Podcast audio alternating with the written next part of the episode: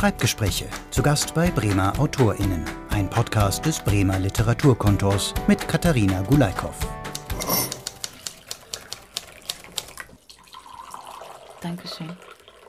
So, das dürfen wir verraten, dass wir in einem Hinterhof im Viertel sind, oder? Ja, ne? Schöner Balkon, die Tomaten versuchen noch die Röte zu erlangen. Und es ist Spätsommer, wir sitzen hier fast im T-Shirt und ich bin zu Gast bei Jörg Isermeier vorbei. An vielen Büchern sind wir auf seinem Balkon gelandet. Wie schön bei dir zu sein. Hallo. Ja, hallo. Ist das ein Ort, wo du sehr gern bist? Also bist du hier zu Hause am Arbeiten sehr viel? Am Arbeiten eher nicht. Also ich sitze hier gerne und lese. Ist vielleicht auch Arbeit. Aber ich bin eher ein Kaffeehausschreiber auch, beziehungsweise noch lieber sitze ich an der Weser draußen, habe da auch so ein, zwei Plätze, wo man ganz gut äh, sitzen kann. Ja, sobald das Wetter gut ist, setze ich mich lieber in die freie Natur und gucke aufs Wasser und lasse die Gedanken dann auch fließen. Ich schreibe eher lieber nicht zu Hause, weil mich da nicht so viel ablenkt. Also ist vielleicht erstmal ein bisschen absurd, weil eben im Café ist ja immer viel los. Aber das sind immer Sachen, die nicht mich meinen. Also natürlich darf es nicht zu laut sein, aber so ein gewisses Grundrauschen, das mich nicht betrifft, ist super. Während hier zu Hause ist dann ja doch nochmal, ja, wenn das Telefon klingelt, dann ist es immer für mich oder wenn an der Tür, dann muss ich ran und wenn es nicht klingelt, dann denke ich vielleicht, ach ja, vielleicht sollte ich doch erst nochmal das machen oder dies oder jenes und ich komme besser ins Arbeiten, wenn ich quasi an meinen Arbeitsplatz gehe. Und da ich jetzt auch viel mit Lesereisen unterwegs bin, lohnt es sich nicht, in einen Coworking Space zu gehen oder sowas. Das hatte ich auch schon mal überlegt, aber das bringt es dann auch nicht. Und deswegen, wenn ich schreibe, gehe ich dann an meinen Arbeitsplatz, den ich mir dann auch so ein bisschen nach Wetter und Stimmung suchen kann. Fangen wir doch ganz vorne an. Du bist nicht nur Kinderbuchautor. Wenn man über dich liest und mit dir redet, dann kommen immer ganz, ganz viele Sachen dazu, auch was du alles schon warst oder auch werden wolltest. Dazu gehört auf jeden Fall der Straßenmusiker. Ich habe ein Buch von dir gelesen, nochmal als, als Vorbereitung, die, die Brüllbande. Da kommt dieser Einfluss des Straßenmusikerseins ja mit rein. Wie viel von dir ist immer in deinen Büchern oder ist das eine total platte, durchgefragte Frage? Die Frage begegnet mir häufiger auf Lesungen auch, also eben auch von Kindern äh, wird sie gestellt. Und ich sage immer, es steckt immer ein bisschen was drin und wie viel, das ist total unterschiedlich. Aber jede Figur, äh, damit sie nicht platt ist, äh, die soll ja lebendig sein und ich muss ja mit denen mitgehen und mitfühlen und natürlich fließt dann in jede Figur auch etwas von mir mit ein und eben in manche mehr und in manche weniger. Und zum Beispiel den Straßenmusiker in dem Buch Die Brüllbande, den habe ich weniger nach mir, sondern da habe ich einen Freund von mir im Kopf gehabt, der allerdings selber gar nicht Straßenmusik gemacht hat, der war nur Gitarrist. Aber gleichzeitig fließt dann natürlich viel von der Erfahrung, die ich äh, mit Straßenmusik gemacht habe, in die Geschichte mit ein. Aber bei der Person, das war in dem Fall jetzt kein Selbstporträt. Du hast irgendwo in einem Interview gesagt, du wolltest als Kind schon Kinderbuch oder Autor werden. Ich weiß nicht, ob das kind Kinderbuch da schon relevant war. Warum hast du den Gedanken aber relativ schnell wieder aufgegeben? Es ist einfach schweineanstrengend. Also als ich so, weiß nicht, 10, 11, 12 war, habe ich auch wahnsinnig viel gelesen und ich komme aus Bad Segeberg. Dementsprechend habe ich auch viel Karl May Bücher gelesen und wollte dann auch so ein, also mindestens 300, 400 Seiten Cowboy-Indianer-Roman schreiben und nach zwei, drei Seiten habe ich gemerkt, nö, ist mir zu anstrengend. Ich will doch kein Schriftsteller werden. Und bin dann letztendlich so ein bisschen über die Straßenmusik und das Theater beim Schreiben gelandet. Und zwar indem ich ja eben Musik und Theater gemacht habe und in beiden Fällen erst Lieder bzw. Stücke von anderen Leuten gespielt oder inszeniert habe. Und irgendwann ist es mir langweilig geworden und ich habe gedacht, ich will auch mein eigenes Zeug machen. Und Lieder, dort ist nur eine Seite, die man schreiben muss. Das ist ein bisschen überschaubarer. Muss man zwar auch ordentlich dran feilen, aber es ist eben nicht so ein Berg von Arbeit. Theaterstücke sind dann schon ein bisschen mehr Arbeit. Das sind dann schon so 50 Seiten, wenn man es geschrieben hat. Aber es ist noch nicht das 300-Seiten-Werk. Und äh, das habe ich ehrlich gesagt aber auch immer noch nicht geschrieben. So die, meistens sind meine Romane eher so um die 200 Seiten. Scheust du dann immer noch vor der Schweinearbeit zurück? Also hat es sich bewahrheitet, dass es wirklich so anstrengend ist? Es ist anstrengend. Ich habe mal ein Interview mit einem Hirnforscher gelesen und der hat gemeint, kreatives Schreiben ist das anstrengendste fürs Gehirn überhaupt, weil das, was für das Gehirn anstrengend ist, ist Entscheidungen zu treffen. Und beim kreativen Schreiben kann man an jedem Punkt der Geschichte in jede Richtung gehen. Das heißt, wenn man Romane schreibt, ist man ständig dabei, Entscheidungen zu treffen und auch Grundsatzentscheidungen. Also der meinte von wegen, der Thomas Mann, der behauptet hat, er würde acht Stunden schreiben, glaubt er nicht. Der hat vielleicht seine Dingelchen da auf seinem Schreibtisch umsortiert und so, aber acht Stunden am Stück schreiben, das, äh, das macht so ein Gehirn gar nicht mit. Also von daher, es ist anstrengend, aber es ist so ein bisschen wie beim Fußball, wenn man sich das richtig verausgabt hat, dann geht es einem anschließend immer am besten. Und beim Schreiben ist es genauso. Wenn ich, was weiß ich, nach vier Stunden Schreiben mir so richtig der Kopf qualmt und ich nicht mehr gerade ausdenken kann, dann bin ich glücklich. Das klingt super. Trotz der vielen Arbeit und der Anstrengung, wenn man, wenn man schaut, wie schnell du veröffentlichst, dann geht das ja meiner Meinung nach zack, zack, zack, zack. 2013 kam das erste Buch von dir und dann ging es eigentlich jedes Jahr immer so weiter. Bist du ein fleißiger Autor? Ja, Wobei, also ich habe auch jetzt gerade zwei Jahre, wo ich nichts veröffentlicht habe. Nächstes Jahr geht's wieder weiter. Da kommen zwei Bücher von mir raus.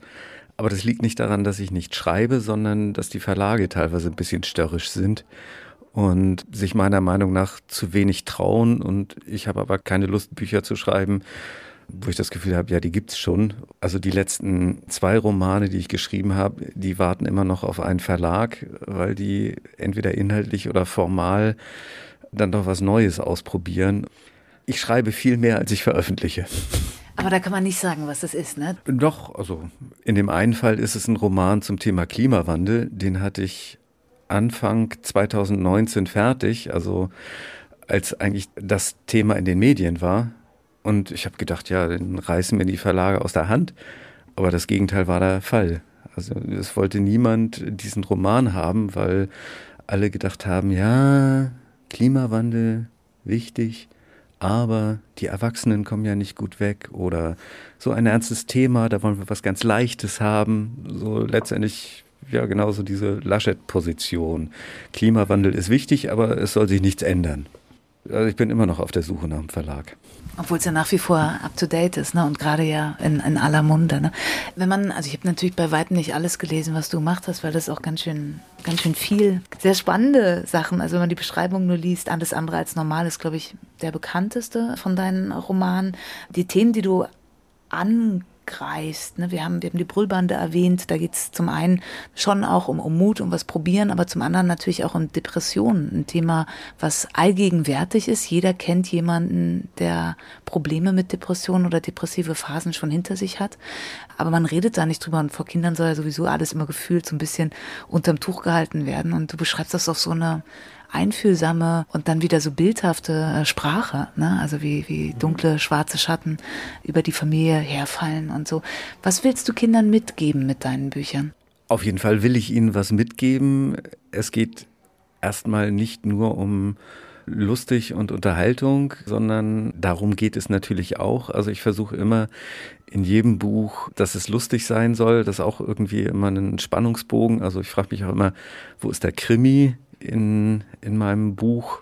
Also ich meine damit nicht, dass ein Verbrechen passieren muss, aber wo ist der Spannungsbogen, wo man, wo man nach einer Auflösung sucht.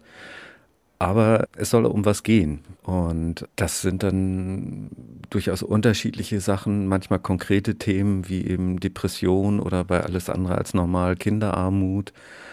Aber ich habe ja auch Bilderbücher geschrieben. Eins meiner Bücher ist, ist ein Pappbilderbuch, was wenig Text hat.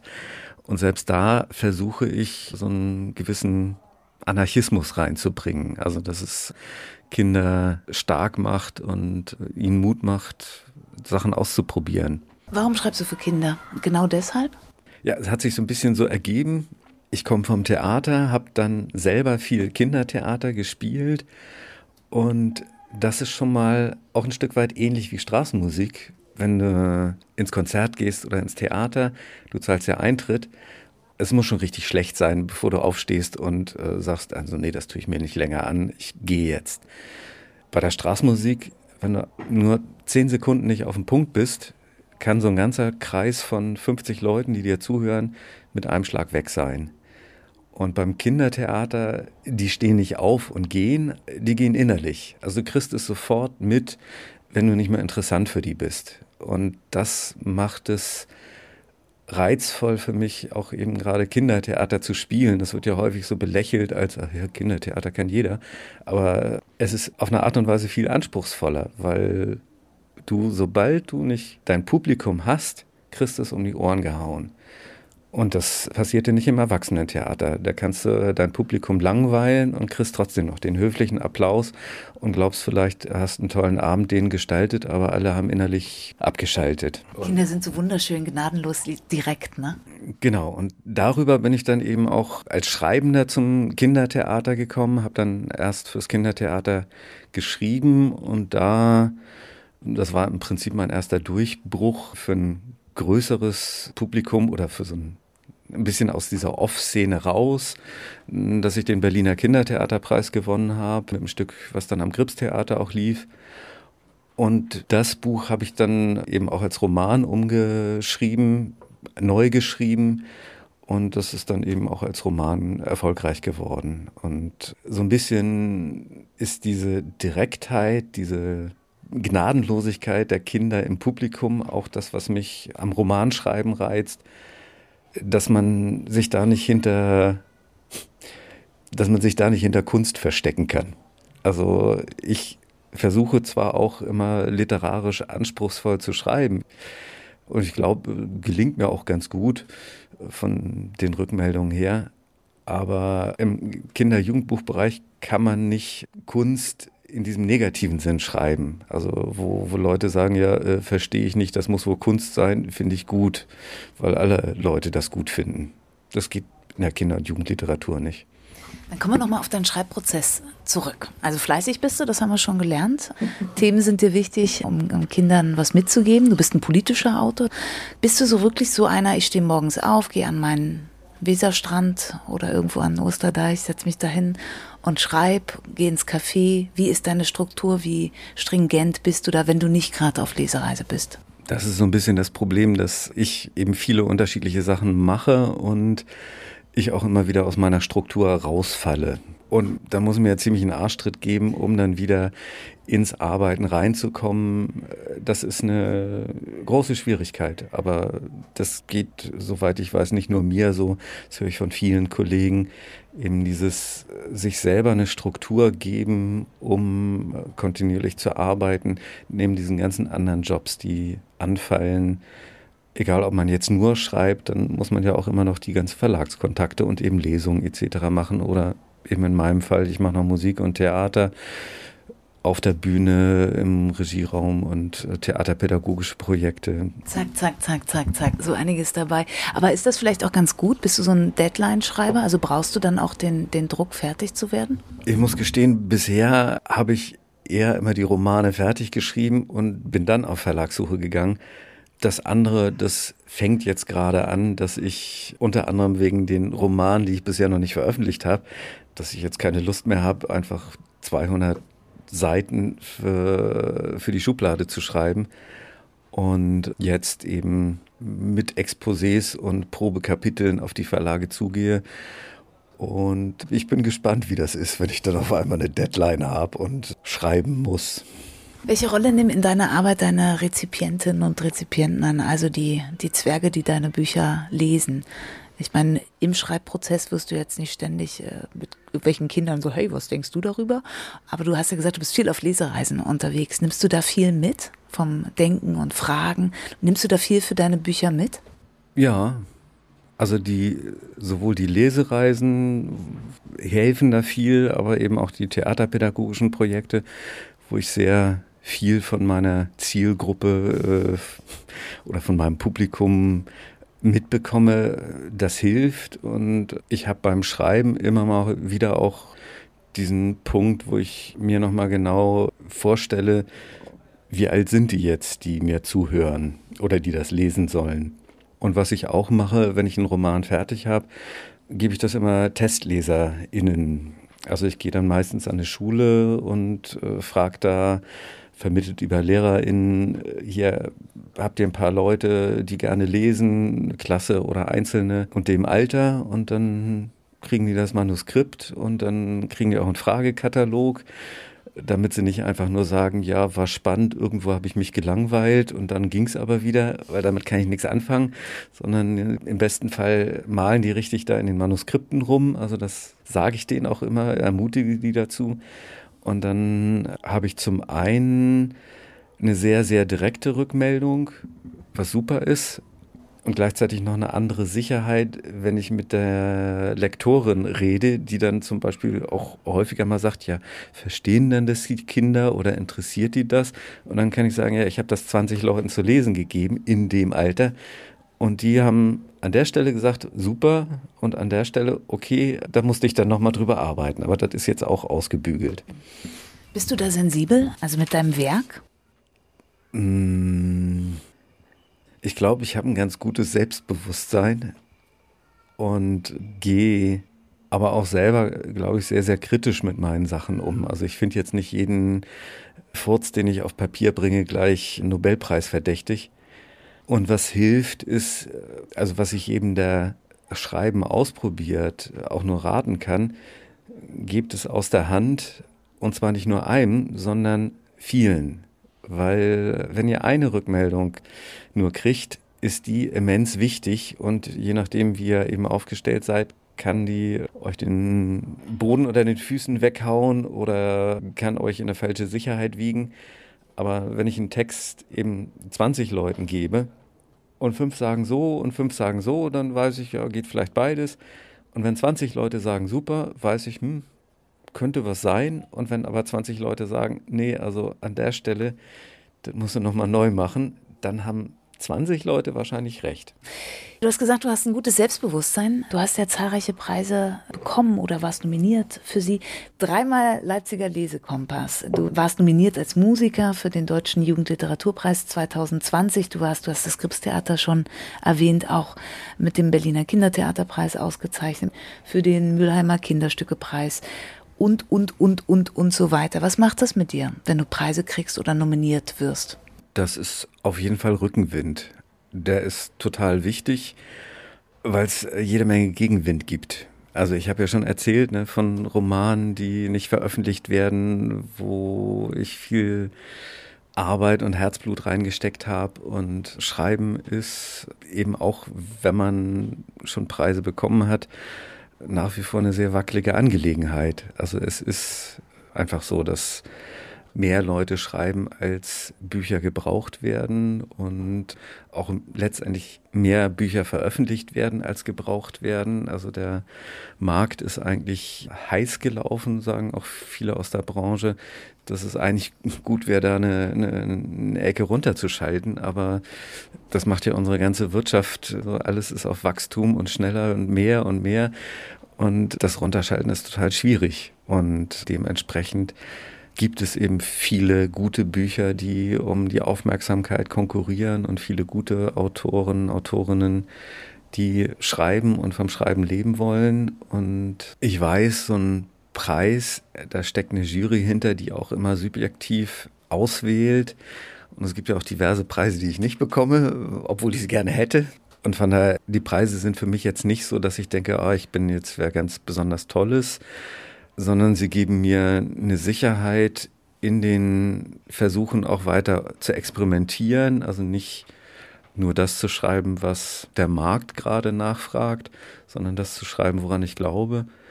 Ja, sie geben Rückenwind in diesem Kampf um die Aufmerksamkeit. Also Bodo Kirchhoff hat in einem Roman mal geschrieben, die Frankfurter Buchmesse ist fünf Tage Krieg um das knappste Gut, nämlich Aufmerksamkeit. Gleichzeitig versuchst du aber nicht, zum Beispiel digital mehr Aufmerksamkeit für dich zu erringen. Du bist kein Fan von Social Media, bist da gar nicht unterwegs. Für dich ist schon der direkte Kontakt der gute. Findest du Social Media einfach blöd oder hast du keinen Bock drauf? Ich habe keinen Bock drauf, weil es ein wahnsinniger Zeitfresser ist. Ich habe auch kein Smartphone.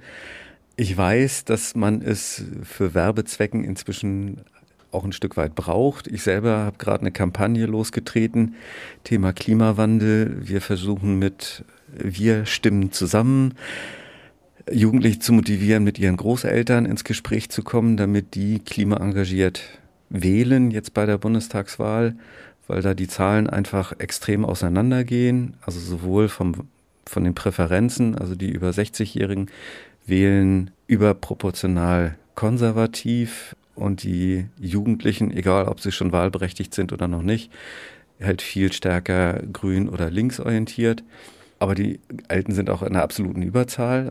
Genau, und da ist ein bisschen absurd, dass ich da eine Kampagne mit losgetreten habe, die eigentlich auf Instagram beruht, obwohl ich selber äh, kein Smartphone habe und äh, Social Media gar nicht nutze. Das hängt aber genau damit zusammen, es ist ein wahnsinniger Zeitfresser und Werbung für die Bücher, das sollen die Verlage machen. Du konzentrierst dich dann lieber mit ihnen unterwegs zu sein und all deine anderen Projekte zu machen. Bist du froh, dass du den Weg gegangen bist, den du gegangen bist? Also Theaterpädagogik zu machen, Musiker zu sein, Autor zu sein? Oder bereust du manchmal, dass du nicht Landstreicher, Geschichtsprofessor oder Antarktisforscher geworden bist, was du auch mal zwischendurch werden wolltest? Ja, so ein bisschen Landstreicher habe ich ja noch mit den vielen Reisen. In der Antarktis habe ich jetzt noch nicht gelesen. Ich weiß nicht, ob die Pinguine so mein Publikum sind, äh, die das gut finden, wenn ich mich da hinstelle. Also Thema Antarktis, ich habe sofort wieder eine Sehnsucht, da mal hinzufahren. Aber äh, was soll ich da? Und ich bin total happy mit dem, also auch mit dieser Abwechslung von künstlerischer Arbeit, von pädagogischer Arbeit mit Kindern und Jugendlichen, auch mit anderen Leuten. Und nur schreiben wäre mir zu einsam. Da bin ich über die Abwechslung ganz froh. Und mein Sohn, der ist jetzt 14, der sagt derzeit, er möchte Schriftsteller werden. Und keine Ahnung, ob das so bleiben wird, aber erstmal werte ich das auch ein bisschen als Kompliment, dass mein Leben anscheinend nicht so blöd rüberkommt, dass man sagt, also so wie Papa will ich auf jeden Fall nicht werden. Das wäre schon fast schon ein schönes Schlusswort, aber so ein bisschen Aussicht nach vorne möchte ich mit dir noch zusammen werfen, den Blick einmal weiterwerfen. Du hast schon gesagt, ein paar Sachen hast du noch in der Schublade. Es wirkt auch so, als wären zwei Millionen Ideen in deinem Kopf. Über was willst du noch schreiben? Was wäre dir noch wichtig? Gerade habe ich inspiriert durch diese Kampagne einen neuen Roman angefangen, auch wieder zum Thema Klimawandel. Da versuche ich jetzt eben das Exposé mit dem Probekapitel an die Verlage ranzubringen. Und einer aus unserer Kampagne ist Illustrator. Mit dem habe ich angefangen, so kleine Comicstrips zu machen das erste ist jetzt fast fertig, also er hängt ein bisschen hinterher. Ich bin mit den Texten weiter. Da hoffe ich, dass das äh, was wird, weil mir, wie gesagt, das Thema auch sehr am Herzen liegt. Und ja, ich habe noch, ich habe noch ordentlich was vor und ich habe auch das Gefühl, die Welt braucht auch noch gute, wilde und engagierte Kinderbücher. Vielen, vielen Dank. Das war ein sehr schöner Einblick in deine Arbeit. Ein kleiner Einblick, aber ein wunderschöner. Vielen Dank für deine Zeit. Ja, vielen Dank für das nette Gespräch. Schreibgespräche. Zu Gast bei Bremer AutorInnen. Ein Podcast des Bremer Literaturkontors. Mehr Folgen gibt es auf literaturkontor-bremen.de.